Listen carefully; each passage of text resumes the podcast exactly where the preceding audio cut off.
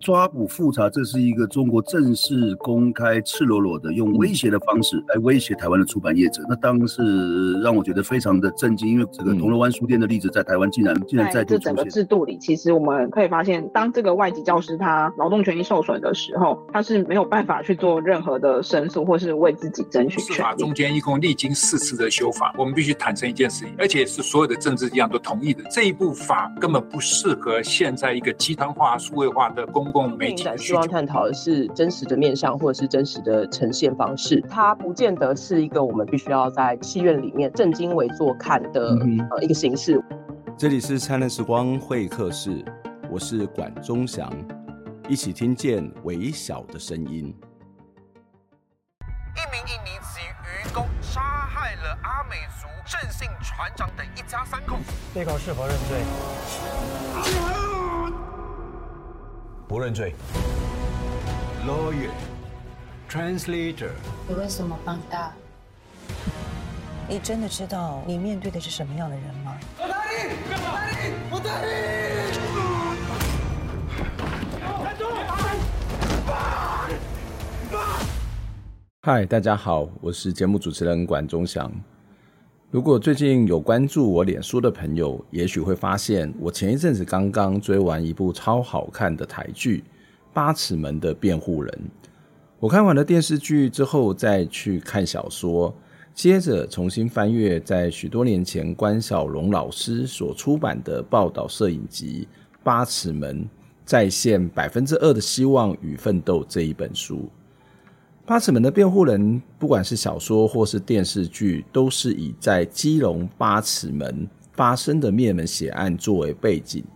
很罕见的是，他在这部大众作品当中，去探讨了海上渔工、原住民还有移工的生活困境，以及面临到的各式各样的问题。戏里头分析了死刑的争议、政治的斗争，还有人性的挣扎。有许多的内容跟我们节目所关怀的议题是非常非常的接近，不过这一部戏或是小说用的是大众文本来呈现这些严肃的议题，真的真的非常的不容易。如同导演唐福瑞曾经说过的，讲故事也是一种对抗权威的方式。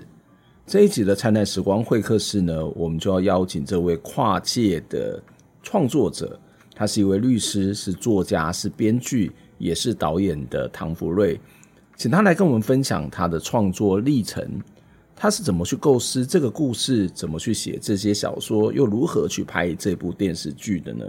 这些真实发生的案件对他的影响又是什么？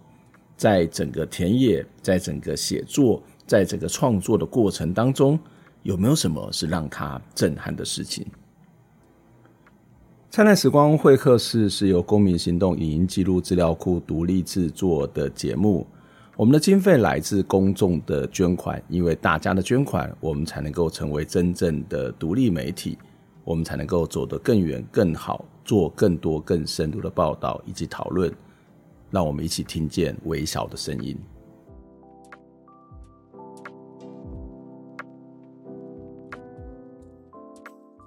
福瑞你好，你好，老师你好。对，谢谢谢你拍的这一部这么好看的这个电视剧跟小说。对，呃，我觉得这个可以给我们这社会应该是蛮多的讨论。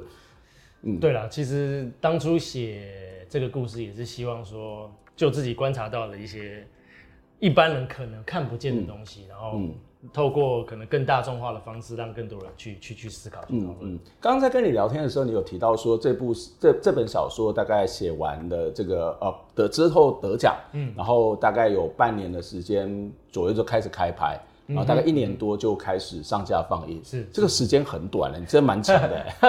主要是就是因为他一开始最早得奖是静文学的百万小说首奖，嗯哼，那因为他们很其实很他们其实想要做这样子的一个本土的 IP，然后可以转化成影视这样子的一个工作，所以他们是一开始就很支持嗯。这件事情，所以也是因为有他们的推动啊，才有办法资金啊或是人员啊能够。很迅速的到位，然后把它拍出来。嗯嗯，这部故事，这部故事啊，这本故小说或者是这个电视剧，我们看到里面的故事，事实上我觉得是非常非常复杂的议题。待会也许可以有点时间进来跟我分享，你怎么去处理这么复杂的议题。可是我想，第一个在选材上面，为什么会选择这么复杂的议题？然后这个复杂的议题。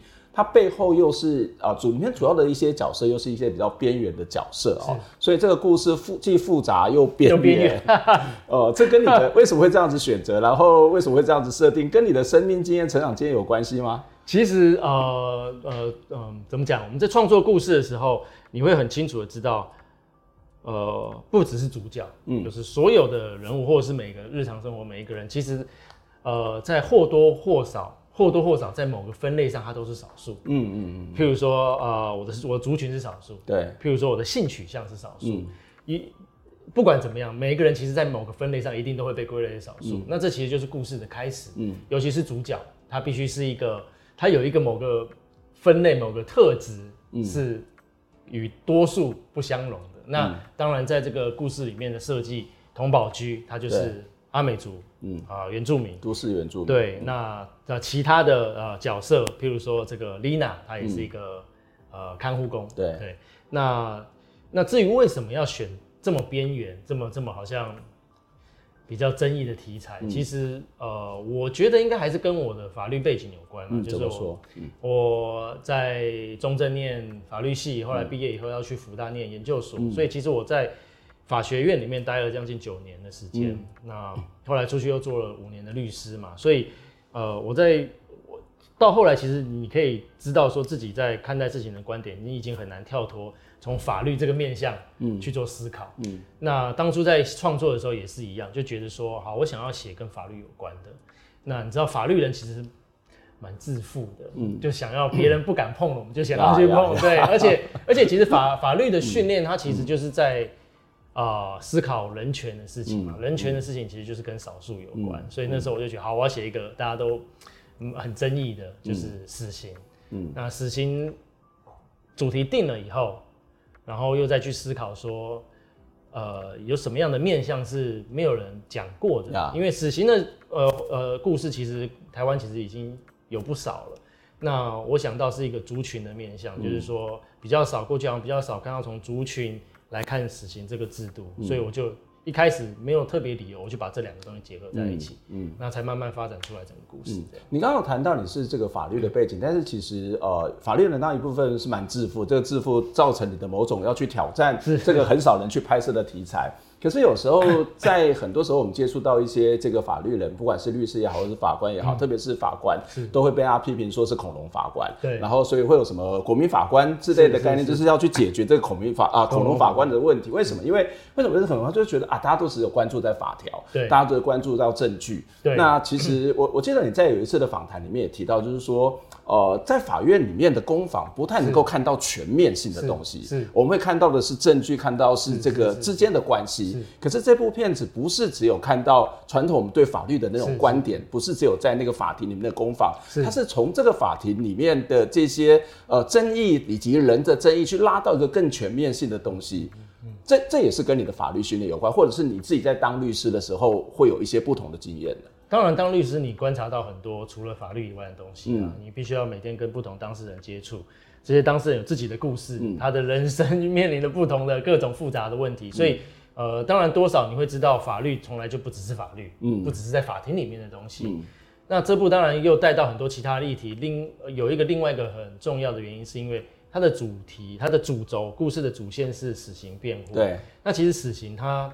它真的也不只是法律，嗯，对，它其实是对一个人的总体检，嗯、对吧？你这个人是怎么样来到这里，在这个时间点，然后杀了人，嗯，那这其实都是呃，在法律在在法庭上确实也是他会需要去讨论的各种背后复杂的因素。嗯、那所以呃，很自然而然的，你在创作过程中，你就会去开始思考，我今天这个故事里面这个死刑犯他到底经历了什么，才来到这里。嗯嗯，那很自然而然，他的故事就会开始往其他地方发展。呀呀，我我自己在上课，在很多地方，我常会讲那个台湾非常经典的连续剧《台湾霹雳火》。台湾霹雳火里面有一 有一个台词，老文聪他就说：“狼爱当做新生，不人爱去做精生。”我觉得这句话实在是非常非常的经典跟有趣，就是说。没有人不想要过快乐、开心、好日子，没有人要去犯罪。可是为什么会做这件事情？它背后可能会有很复杂的因素嘛？对啊，嗯、呃，说实在话，这个故事里面其实，尤其是在最有设计一场最后，童宝驹就是这个故事主角，他要在法庭上做结辩的时候，嗯嗯、其实也是类似这样子刚刚的刘文聪的概念，对对对，就是。呃，诸位其实都是很幸运的人，我们可以坐在这里讨论这一个，我们该不该把他弄死？嗯，这个人，这个人的经历，或许我们从来不知道，我们从来没有体验过。那到底这样子审判的的的这个资格在哪里？是的，他的的的呃。条件在哪里？嗯嗯嗯，那其实是类似的。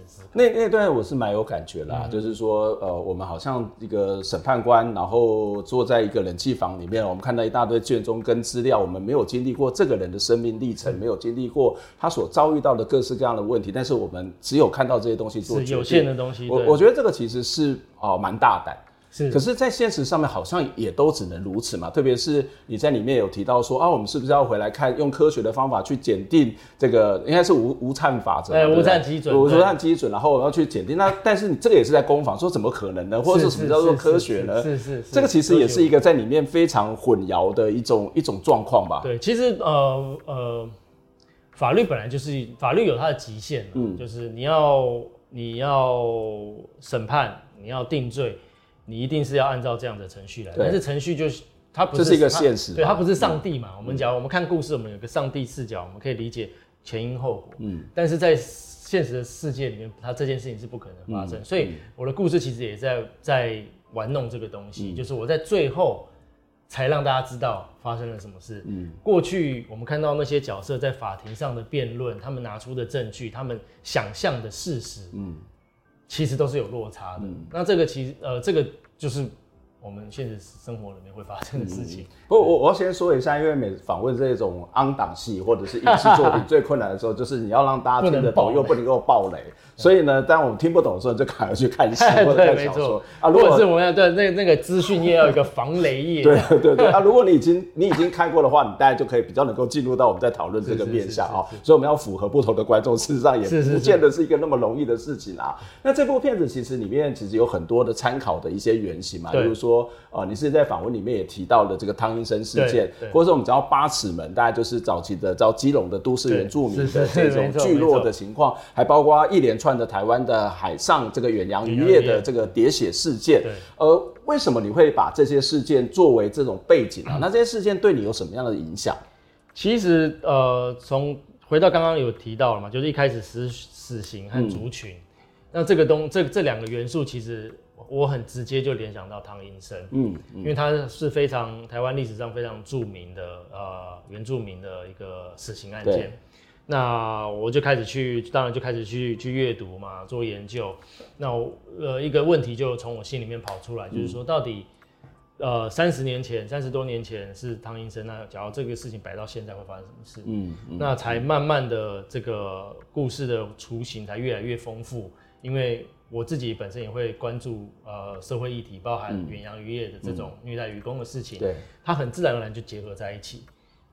所以说，呃呃，到最后其实这些东西，呃，还有包含那个海上喋血那些真实的案件，然后还有八尺门的这些东西，都是透过我阅读，就是我我先有一些概念，先有这些元素加进来，找资料以后，透过阅读发现说有这个些人，有这个地方，有这个时代的故事。有没有可能把它结合在一起？嗯，所以，呃，它其实是慢慢的累积发展出来的。嗯、那我觉得对我来说，这个故事它必须是写实的。嗯，对，它必须是写实的。就是那写实这个东西，呃呃，尤其它是它是一个怎么样？它是有一个跨幅在、嗯、时代跨幅在，所以我觉得如果能够紧贴这些真实案件，或至少它是改编的，嗯、我们可以知道说它这这些案件。曾经的呃，我就算是改编的，它也是真的有可能发生在这些文化、这些历史脉络下面出来的。那这个故事它会它会更更扎实吧？嗯，所以收集了很多案例，然后试着从中抽取我需要的东西，把它变成故事这样。我我觉得这部片子它呃其实不只是改编，我觉得它的写实成分可能比改编还要更浓厚。是蛮是蛮对对对，就是说你有很多的几乎都可以对照出啊这个人是谁，啊在讲什么样的故事，然后那时候稍微改编，对，所以这个这个是一个蛮厉害，这个这反映出一件事情，就是我们真实社会可能比戏剧还要更精彩。呃，这这是这是真的，这是真的，对对，就是你你你，因为我自己在创作在写故事，有时候你看到新闻还会觉得啊，这我都编不出来，这种怎么可能发生？对对，但是他的确是发生了。对，但是在这个过程当中，呃，你你阅读过哪些东西？例如说，可能是《人间杂志》，或是关晓彤的书，哦、或者是你做过怎么样去做这个田野的过程啊？呃，《人间杂志》，关晓彤老师的书，这这是必必要必对这个。然后 我田野调查最做最多的其实是阅读，嗯，而且是阅读这个论文，论文哦，对，就是我会去国图去翻相关主题的论文，嗯、包含。海上这个呃远洋渔业的这个相关的劳权的问题，嗯、或者是这个海上渔业的，我甚至会去读怎么他们远洋渔业的渔法，就是怎么、嗯、他们怎么捕鱼。哦，对，嗯、因为我想要去了解这些人物他们在一天他们的一天在船上工作，他们会经历什么样的身体劳动，嗯、他们会面临什么样的这个工时，嗯、或者是他们的身体有可能会遭到什么样的伤害。透过这样子的阅读，才有办法去想象，嗯、去更接近、贴近、嗯、我的人物，所以非常大量的阅读，然后论文。嗯、那其实我觉得，呃，我我不知道是幸运还是其实本来论文的这样这个这个这个资料库就本本身它的主题就非常丰富。嗯、我在创作过程中，我的很多的想要了解的东西，其实答案都在里面。哦，对，答案的，尤其是八尺门，嗯，八尺门其实有两三本。呃，而且时代有一些靠蛮靠近的哦，大概是两二零一零年前后的的一些学生，他们去当地去蹲点、去观察、去记录。嗯，那其实这个东西是非常珍贵，对我来说是非常珍贵的，因为我你我假如要做这件事，我大概两三个月。嗯，那我透过阅读，其实可以缩短我我收集资料的时间，而且它它其实是非常精确的。你你有到现场去看，或者是再去做一些访谈？当然当然，就是我阅读完以后。其实我我我会先阅读了、嗯、啊，阅读完以后，我会把我需要的资料全部都整理出来，有了一个大概的故事方向以后，人物更确定了，我就会去找跟我这些人物接近的，嗯，现实生活中的朋友，嗯、或者请大家去介绍，我要去做访谈，嗯，进一步去了解，啊、呃、啊、呃，这是就是我我需要的东西，嗯，对，那我也会到呃现场。就像海滨社区，对，其实我去了很多次，嗯，那 但是到那边你也不是真的说你一定要找到一个人去问或是聊天，其实对我来说更重要是感受那个氛围，嗯，去观察细节，就说哎，在地上摆的垃圾会是怎么样，他是怎么收集这些垃圾？像故事里面有写到这个，呃，他们有这个小小农地在那边种野菜嘛，其实那就现场你去看就看到了，那你就会去思考说，哎，这些是哪些人在做这些事情？那他们又是怎么样去去呃这这一块地是怎么样？因为这个毕竟是公家的嘛，整个社区的嘛，嗯、对，大家是怎么分配？大家是怎么样去这个资源是怎么样去运用、去流转的？那你就会去思考这个问题。但是有些东西是你要到那个地方才能够感受到，嗯、所以大概是这样子。有什么样的内容是你原本以为是这样，但是到了实际的阅读或实际的到现场去访谈或者是观察，才发现哦，原来不只是如此。嗯。呃，我觉得差距最大的是一个，我曾经访谈到一个参与远洋渔业的阿美族人，嗯、他就真的是曾经在远洋渔船上工作一整年，在外面没有回台湾。那像是这个他讲的，像是我呃，其实影集里面和小说里都有写到，就是那个打巴掌那个树立权威这件事情，就是他跟我讲。嗯，OK。那这个东西呢，其实。对我来说，虽然过去你阅读到很多虐待渔工的事情，嗯、那你读你知道说船长和他们之间的关系，但是你没有听到一个人亲自跟你讲，对，嗯、你没有听到亲亲自跟你讲，而且他是他就是他就是你一上船不分青红皂白，嗯、就是给你身体处罚，嗯嗯，这个东西对我来说很震撼，对，很震撼，然后包含他的一些后续他在船上的一些见闻，嗯，然后就觉得、哦、OK，这些东西其实是阅读其实是没有办法。取得的，一定是要你第一手跟他访谈，你就会知道说他的一些观察。呀。这里面的角色很多，然后当然主角是这个李明顺如何演的佟宝駒。对对。那当然他的演技从做工的人，或是甚至你要看他小时候演的这个杨过，杨过都都是一个蛮经典，或者是真的是我觉得是蛮到位的哈。那但是我觉得是这个角色本身的一个设定啊，因为他是一个都员，然后是一个阿美族人，然后爸爸以前也可能在争取某种权益的时候，呃，坐坐过牢。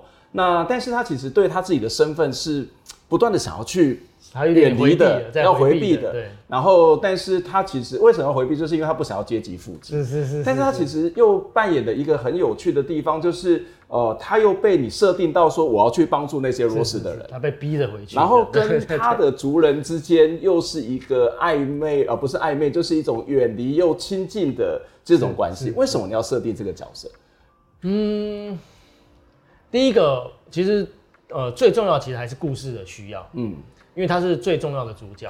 那我们在思考故事的时候，我们第一个一定是先确认主角他的历程，嗯，他在这故事里面他有什么任务，嗯，他这个任务在一开始他的态度是什么，然后在最后的他的态度是什么，他中间经历了什么样的变化，嗯，嗯，这其实是你在我们在创作的时候最重要一开始要思考，嗯，那。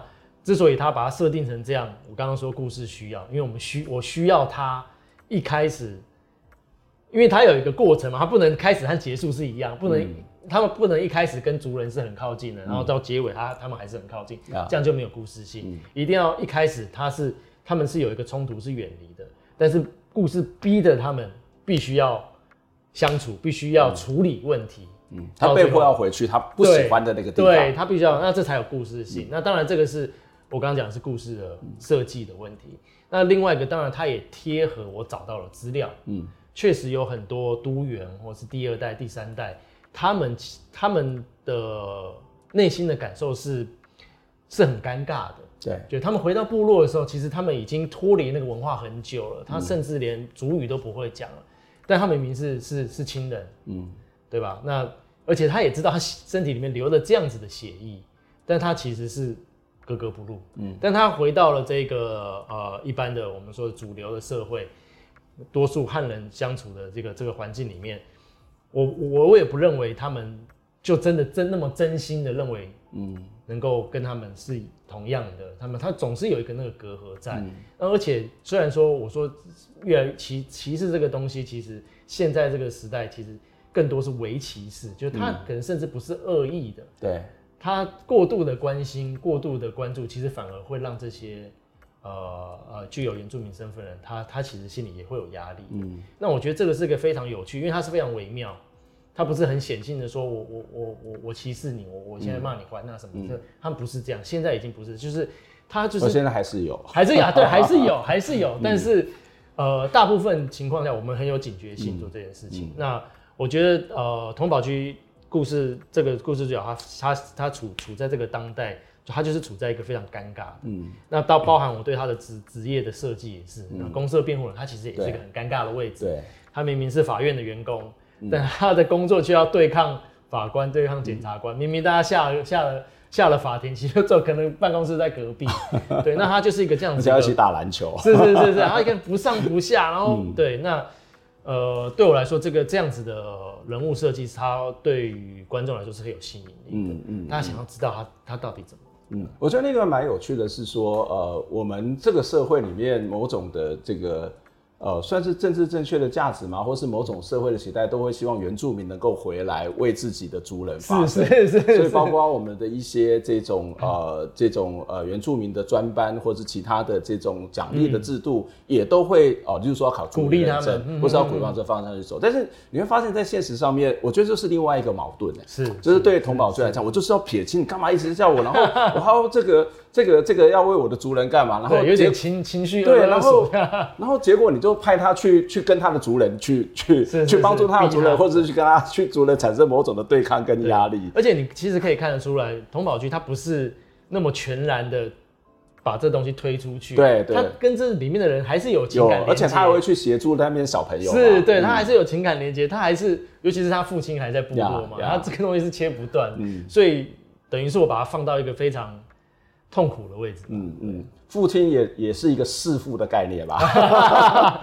你也用了这弑父的概念，要把他爸爸给就是完全的排除。是是。不过我觉得有趣，我们待会再回过头来谈。我觉得从佟宝駒的身上会看到所谓的弱弱相残，嗯，或者说这部片会看到弱弱相残，会看到所谓的弱弱相助，嗯，然后会看到弱弱相比。好，我觉得这是这部片很厉害的地方，就是把很多的矛盾跟冲突，然后那个纠结是在这里面去呈现出来。我们先休息一下，待会再讨论这个话题。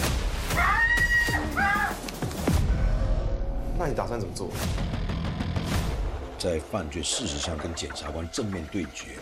辩方主张停止审判，偏误的精神鉴定会导出错误的事实。他不能被判死刑。这关乎到人命的事情，有什么比人命更重要？钱呢？所以你就可以虐待他们？这叫做贱精。海滨命案有了出乎意料的发展。不要来插手海滨命案。你是要我无视法律？如果只是法律的话，那事情就简单多了。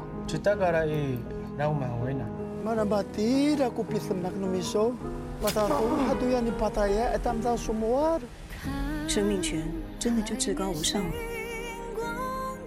不管你喜不喜欢，法案的运作就是这样子。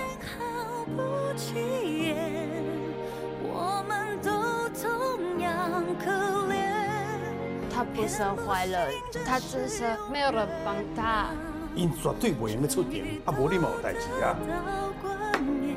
难的是。相信这世上的痛苦会有停止的一天，这样公平吗？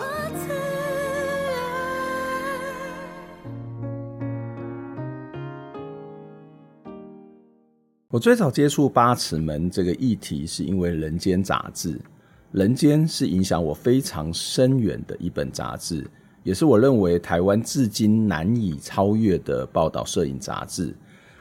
人间是由陈映真跟一群朋友，他们在一九八五年的十一月创刊，但是到了一九八九年的九月，因为财务压力而停刊。人间杂志总共发行了四十七期。这本杂志以风格非常强烈的摄影作品来报道文化、历史、农村、劳工、环境运动，还有弱势族群等等的议题。而八尺门这个主题最早是由关小龙老师。他花了将近八个月的时间蹲点在基隆的八尺门，和因为生存而移居到都市的原住民阿美族的原住民一起生活。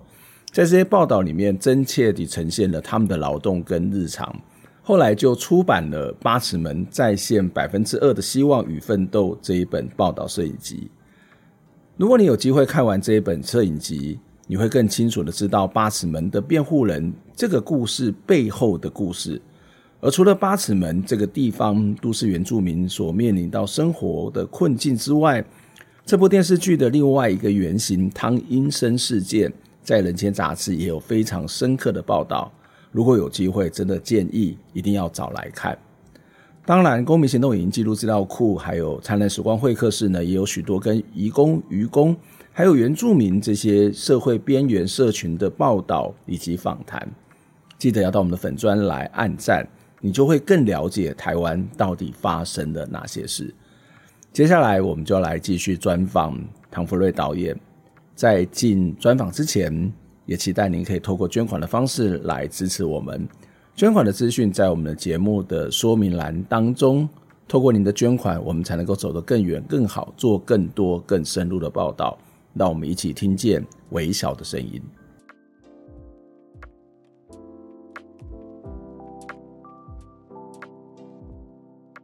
欢迎再次回到灿烂时光会客室，我是节目主持人管中祥。今天在节目当中跟大家邀请到的是八尺门的辩护人的小说的作者，同时也是这个呃导演跟编剧唐福瑞跟我们一起来聊天。福瑞你好，呃，老师你好，对，谢谢你刚刚在前面的过程当中，我们谨守分际，不让他爆雷，但是也希望能够谈的比较呃这个深入一点。对对对对，我们刚刚谈到童宝居啊，然后我觉得整个里面，因为这部戏里面就把很多东西，我觉得蛮厉害，在八集哦，然后把很多东西全部挤在一起，可是那个条理是分明，然后那个矛盾挣扎张力，我觉得那个都非常的到位，然后在这个族群。里面的，刚刚因为你谈到你是用族群的故事作为你非常重要的一个素材背景，但是族群里面我就看到有几个族群之间的关联，例如说可能会有弱弱相比，例如说老童。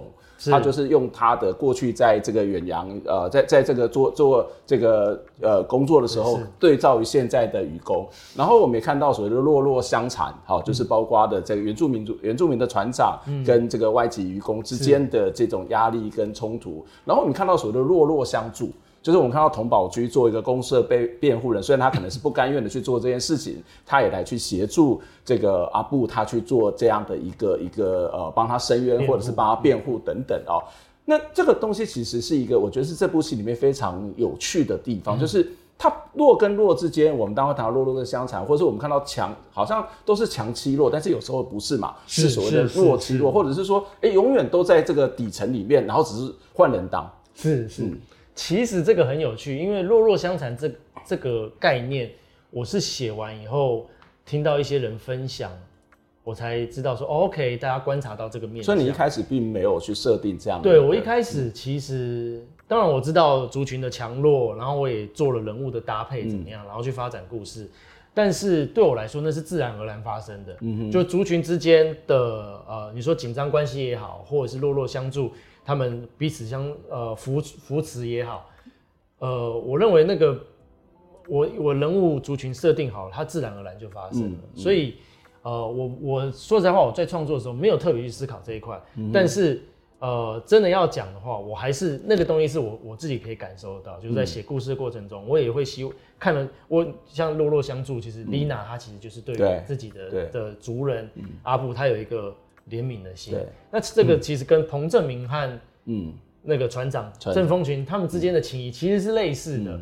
那所以我，我我我反而没有特别从族群强弱或者是哪一族跟哪一族之间关系去思考，我反而就是还是从这些人物出发啦。嗯，这些人物他处于什么位置？嗯，他是怎么样族群？他面临这样子的问题，作为一个人，嗯，你自己想想看，我们假如到了，譬如说到了一个很呃很遥远的地方，譬如说非洲某个。部落里面，你讲的话你没有人听得懂。你遇到一个台湾人，你会、嗯、你会很想要跟他亲近，跟他做朋友，跟他分享的，嗯、甚至帮助他的，是义无反顾。嗯、那这个我觉得是人性。嗯，所以呃，对我来说，不管是呃弱弱相残、弱弱相助或弱弱相比，他。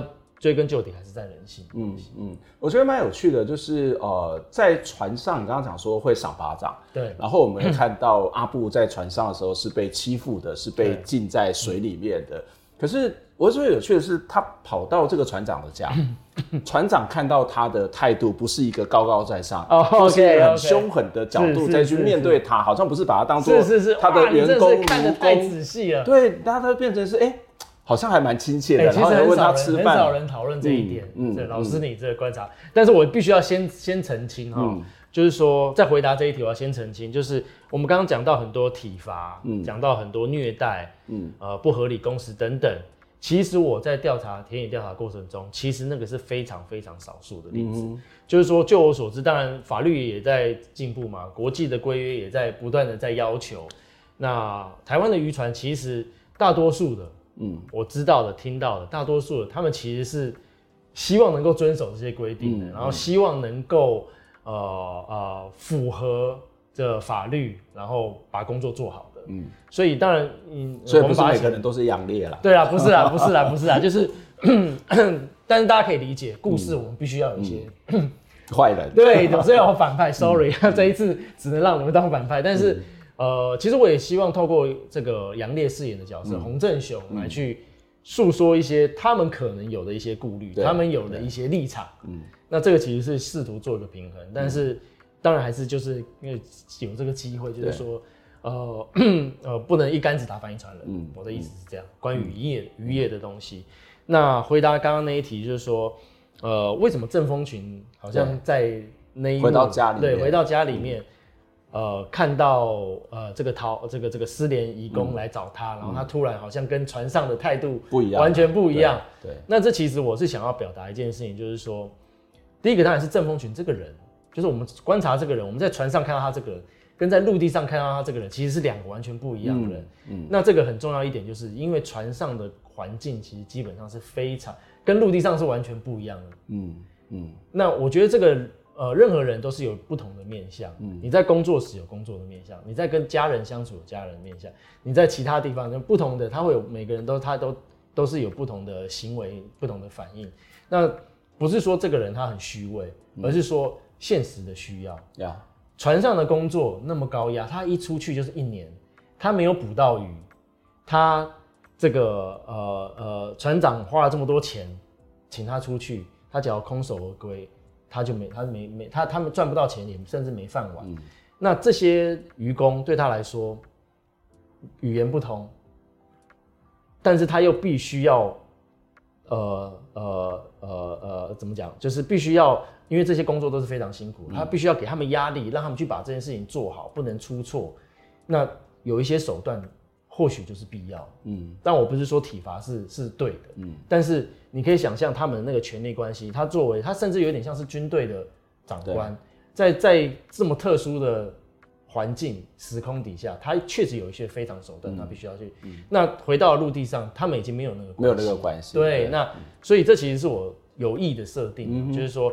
我们看到他来到来，他要失联移工来到他家，他其实是希望他好好的，嗯，我们就把问题处理好，你可以回家，你可以回去，然后呃，我们我们我们对我们没有没有问题这样子，对，那这其实是想要做一个落差出来，嗯，当然也是想要为这些人说话，为这些渔民，就是，我们也必须要站在他们的立场去思考，他们在船，但他们在海上会发生什么事情。那些东西其实常常都是他们的压力，对啊，这这当然会变成是说看到人，看到人跟人的关系，然后看到人在结构底下的一些样貌。是是是是。如果我们从这东西来去看洪振雄，是就是看杨烈演的那个角色，是就是我觉得那个角色事实上也蛮有趣的，因为他常常会讲说啊，我们国家的经济发展，我们的渔业，欸、然后跟其他国家怎么怎么样，是那我们这些船公司在外面遇到状况的时候，政府也没有在帮我们。那某种程度上，你好像在帮他说话，或者是说，是啊、对，或或者是说，他回到一个部分，就是它是一个结构，是是，就是一个经济的结构，就是你会看到里面是一个经济跟劳动之间的关系。是，那这个经济跟劳动的关系，如果没有一个好的规则、好的规范，或是好的尊重，或是好的法律，嗯、那其实就会出现那种不断的压迫、不断的复制。可能早期是原住民，后来就变成这些外籍的员工了嘛？对，没错。嗯呃，确实就是那时候其实也是想要表达这个东西，就还是老师你的用语精确啊，结构，嗯、结构的东西。那我们刚刚讲到，其实正风群船长在船上和这些渔工，他也是一个结构，嗯，他也是有一个有一个这样子的一个经济或者是他的他这个啊啊劳动他的这个优势存在。嗯、那呃放大来看到洪振雄身上，嗯、那其实他就是一个缩影啊，嗯，就是说。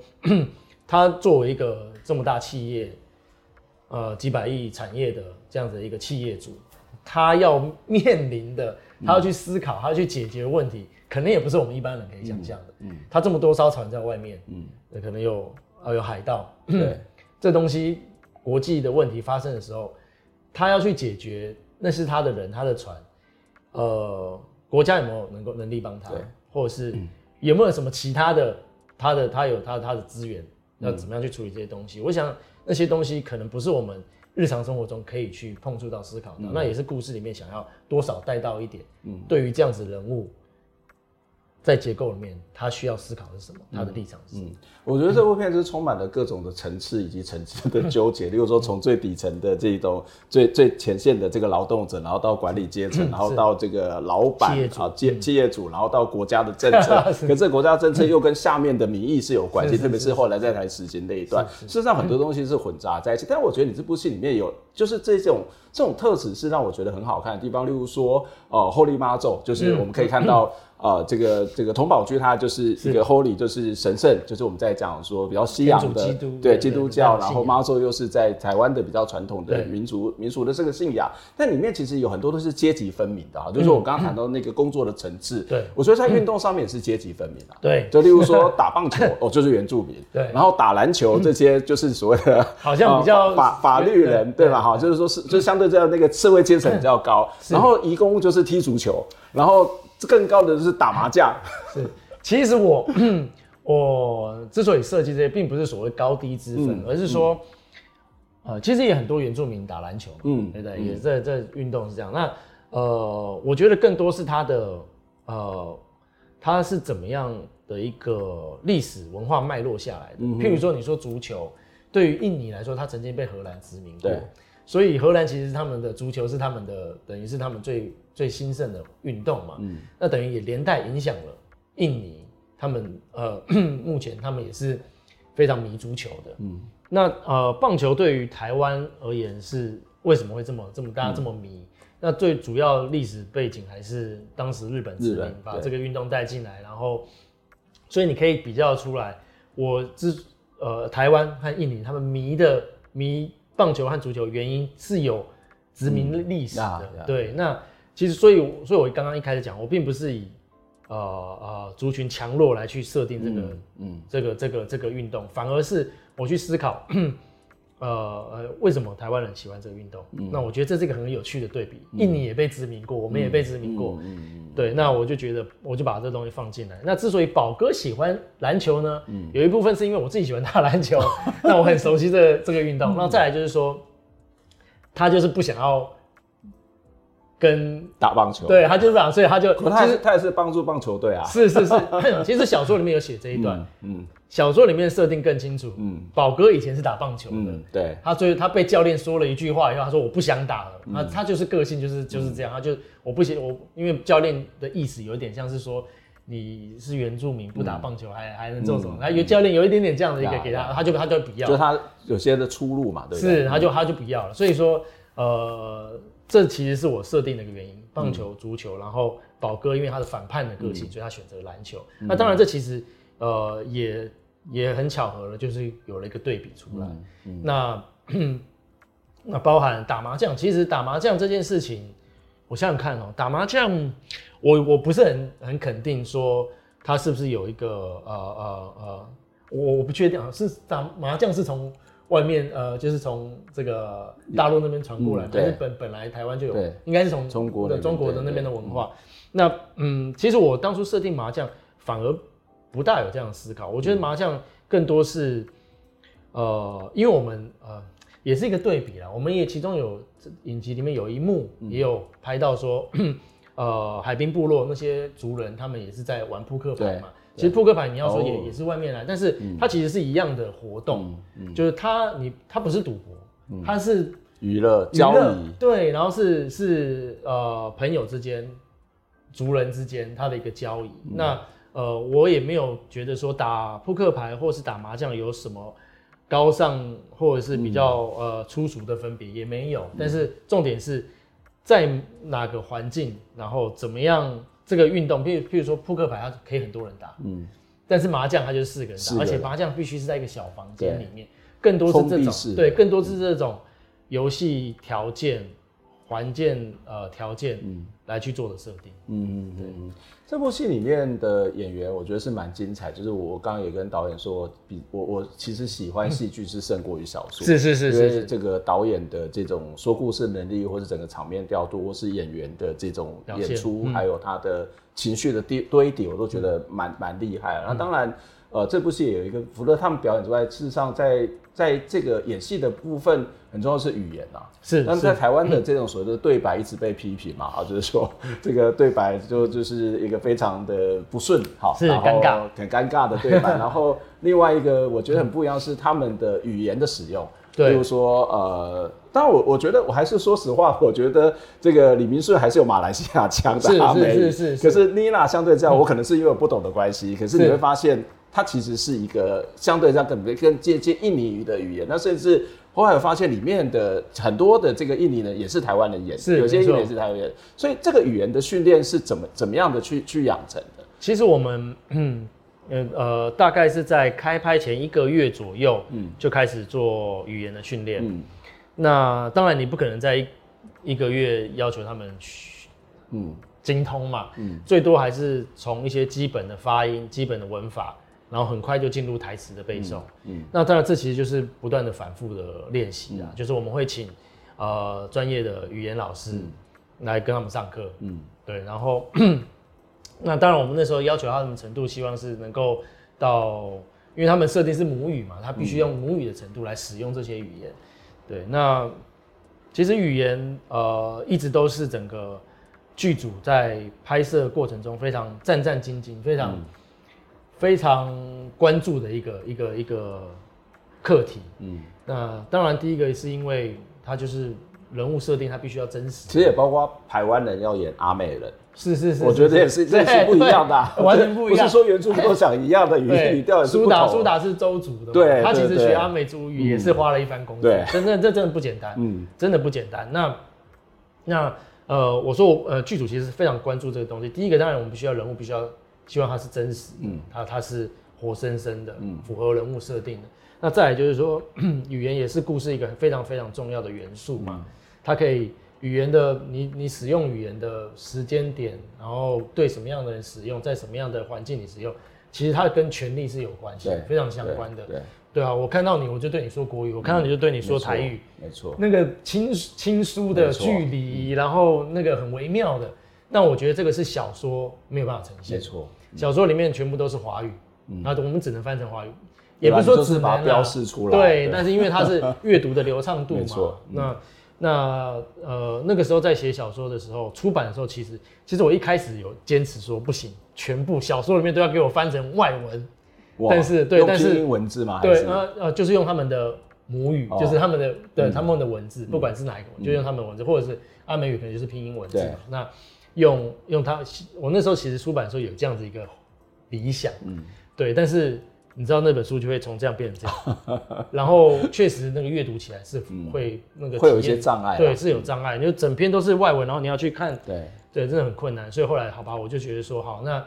我把希望放在影集身上，因为影集它就是可以把我这样子的一个概念忠实的呈现出来。嗯，关于语言、语言，关于权利，关于族群的东西。嗯，我当时想了想，也许就是因为这个语言，使得我会觉得影集比小说更有张力的原因。是是是是，对，因为你其实那个感受是更强烈的。对，你是直接。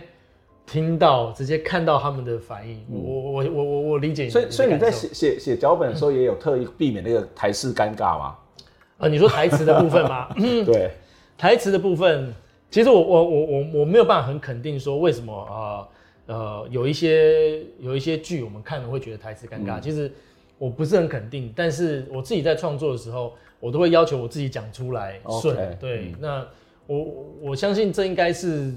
这这对我来说也是自然而然的啦，嗯、就是我在写的时候，我会模仿他们，嗯嗯，我在我甚至是有点像是在演这个人物，嗯，怎么样对我来说是舒服的，嗯，那我就把它写出来这样子，嗯嗯，在这个不管是小说或者是在这个影集里面，都有一个跟 face 有关的笑话，对，那我把这这段笑话念，然后说虽然不是很好笑，在里面大家也是很尴尬，对，但是这应该是你这部很重要的重点，就是说。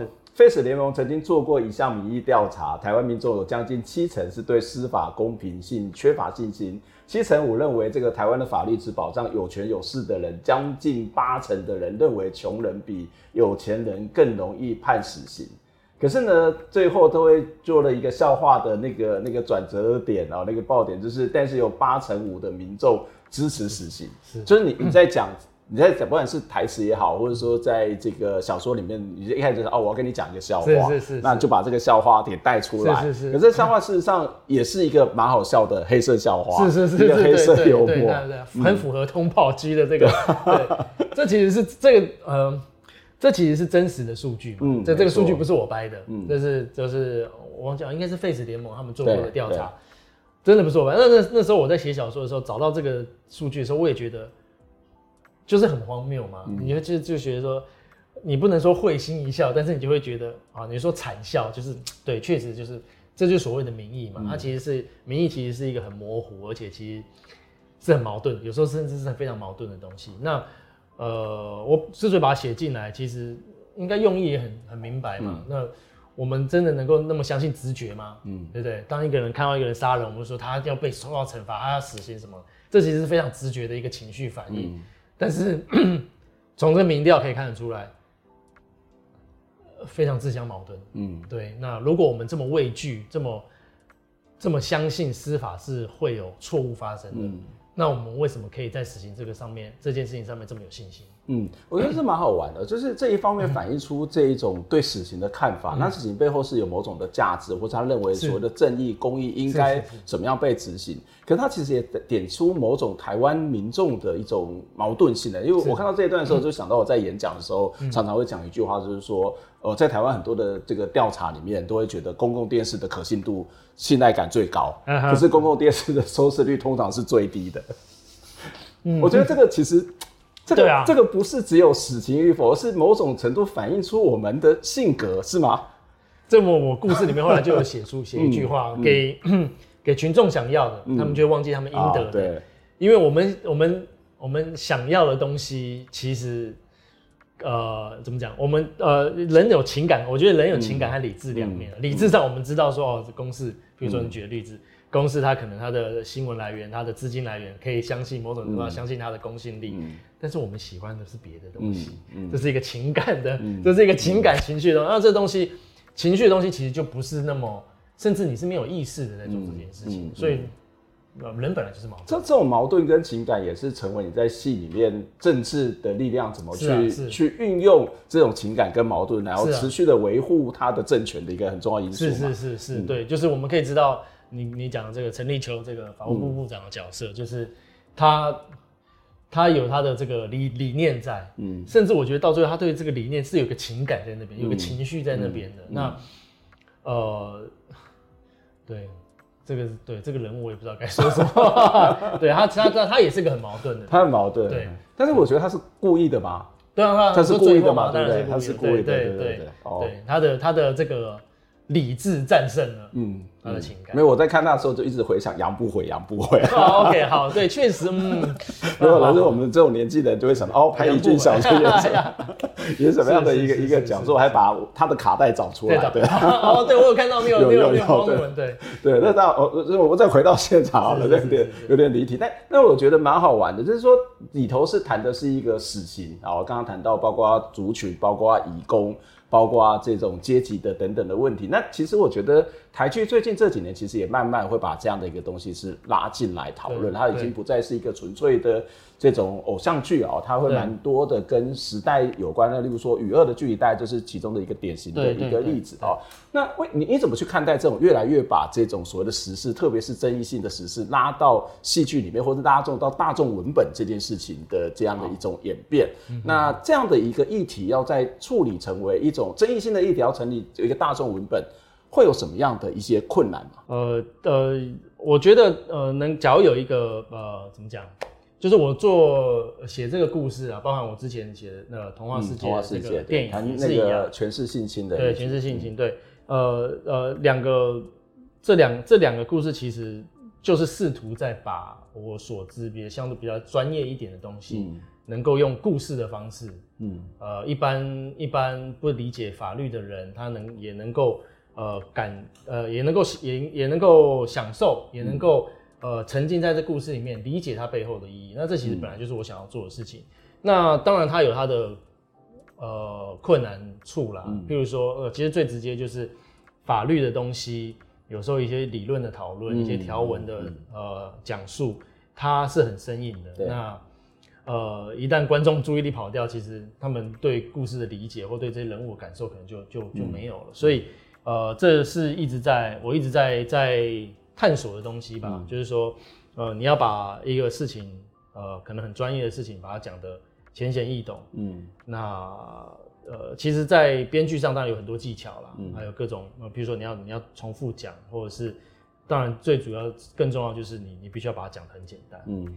对，那我我之所以会做这件事情，当然也是很期待说，呃，有一天，呃，这些故事呢，呃，看过这些故事的人，他多少可以再回头想想，他过去对于某些特定议题，嗯，对于某些特定族群，呃的想象或者的的观点，呃，有没有不足的地方？嗯，或许可以再多思考一点。嗯，那我觉得这个是大众文化作品的一个力量，嗯，对，它它容易亲近。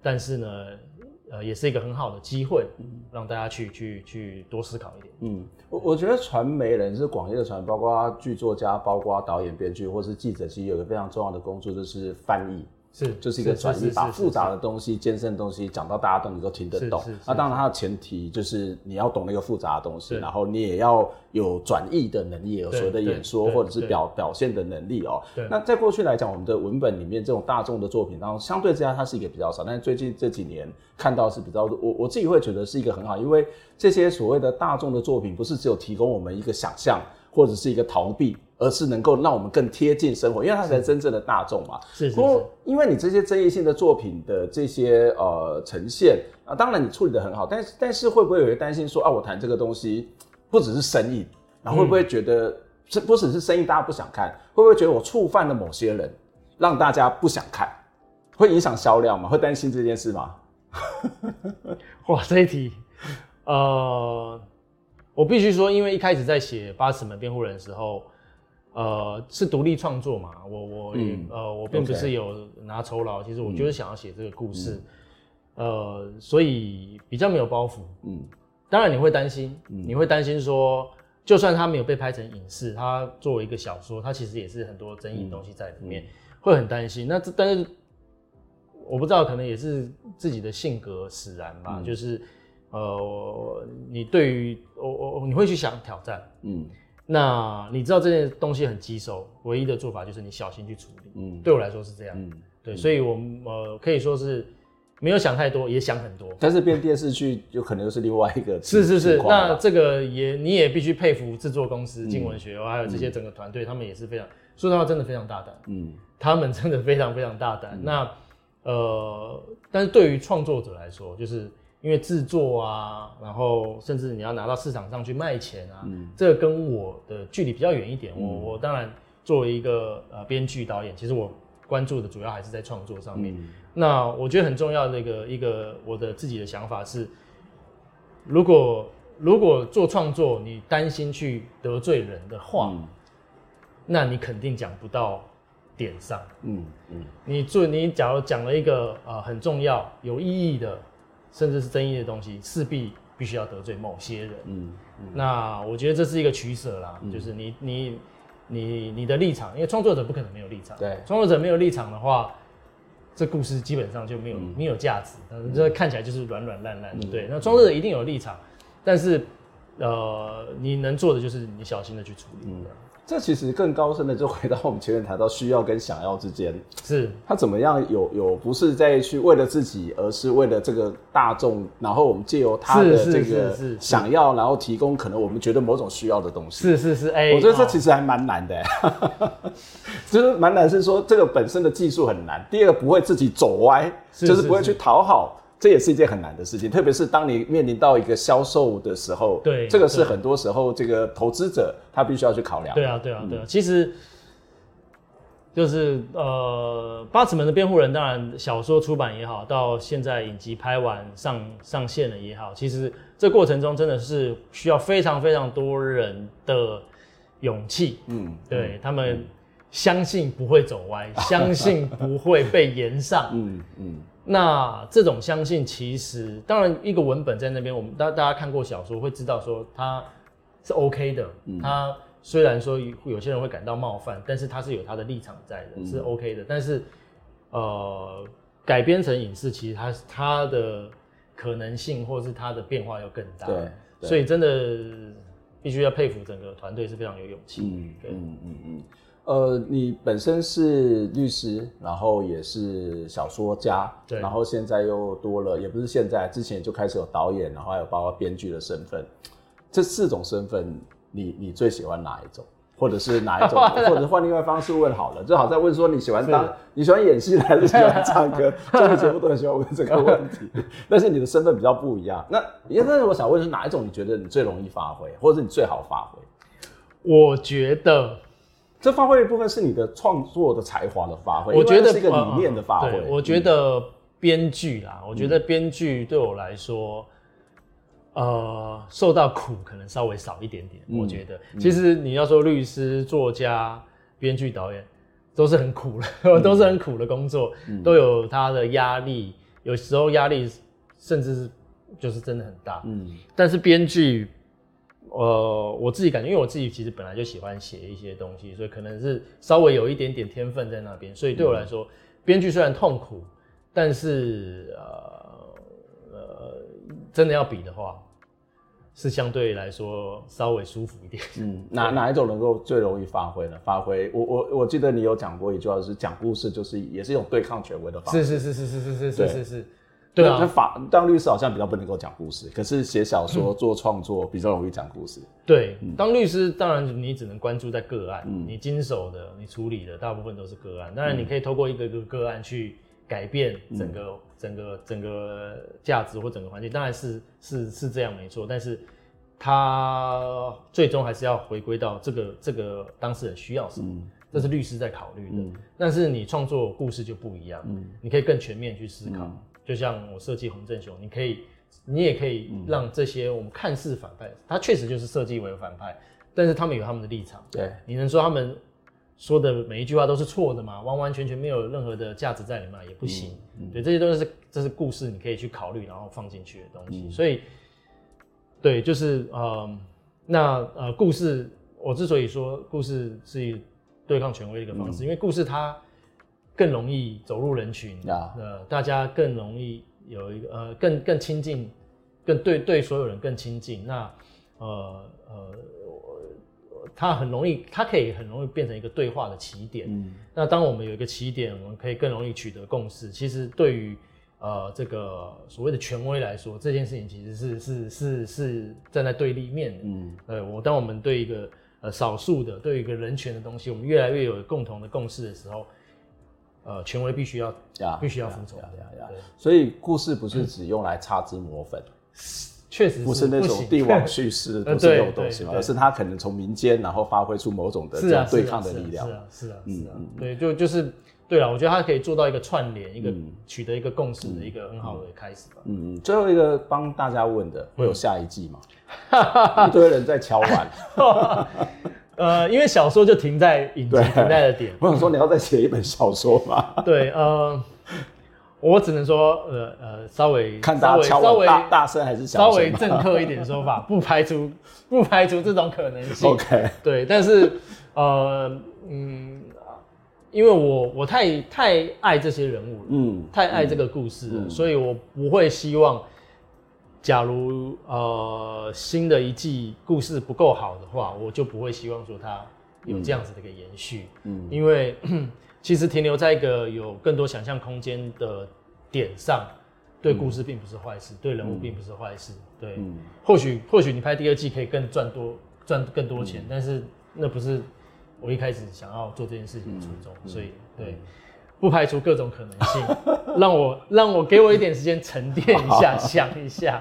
对，你现在可能这一阵子很多通告上不完，必须要好好的沉淀一下。是是是，对对，要强要沉淀一下，没错没错。好，今天非常谢谢福瑞来跟我们做这个分享。那我觉得真的是很好看的，就是我我们其实我们节目也很少会谈这么主流的啊，但是呃戏剧戏剧，但是其实它也不是那么的主流，因为它事实上有很多是我们。的观众、听众朋友都很关心的这个议题哦，那非常谢谢福瑞。那不管他是电视剧也好，或者小说也好，甚至更早的人间杂志，或是包括这个关小龙写的《八尺门》的这个摄影报道摄影，都很期待我们的观众、听众朋友都可以把它找来看。我想一定会有更多的这种收获。希望下次有机会再来访问。呃，谢谢老师。对，好，谢谢，谢谢，我们下回再见，拜拜。